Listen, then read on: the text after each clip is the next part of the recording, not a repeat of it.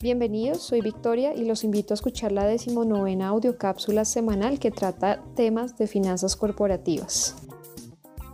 Existe la creencia de que solo las empresas grandes pueden aplicar la teoría de las finanzas corporativas de forma estratégica, pues son ellas las que tienen acceso a los ingredientes necesarios para gestionar la mezcla deuda y capital o inclusive el plazo al vencimiento de una deuda.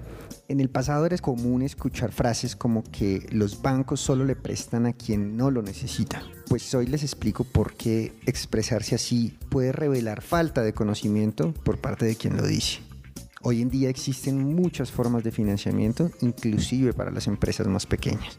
Si bien el mercado financiero intermediado, o sea, el de los bancos, que captan dinero del público y lo prestan a quien ellos consideren que pueden pagárselo de vuelta, es el más reconocido en Colombia, el mercado no intermediado cada vez cuenta con más agentes y productos alternativos. El más institucionalizado es el mercado público de valores, que efectivamente permite que instituciones y personas naturales financien proyectos con bonos o acciones. Pero productos como el factoring o el descuento de facturas y el crowdfunding atraen a inversionistas aun cuando las necesidades de financiamiento no sean eh, billonarias. Por ejemplo, la plataforma de crowdfunding de la Bolsa de Valores de Colombia, llamada Ascenso, permite que proyectos de, digamos, 500 millones de pesos puedan ser financiados de una forma no intermediada, o sea, directamente por personas o inversionistas que, que buscan invertir bajos montos. Y en muchos casos, esas inversiones o esas deudas cuentan con garantía del Fondo Nacional de Garantías.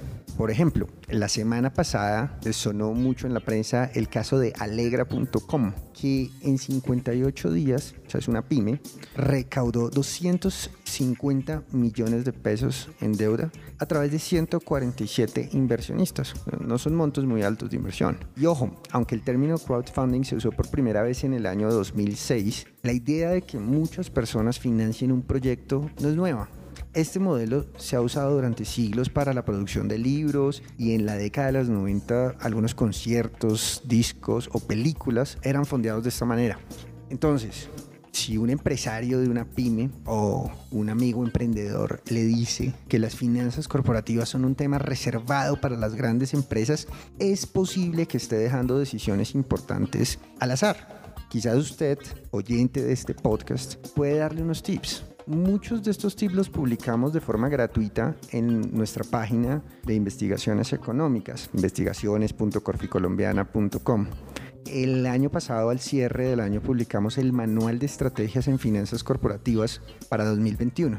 Y ahí hablamos de decisiones de inversión, soluciones de financiamiento y estrategias de gestión de capital de trabajo.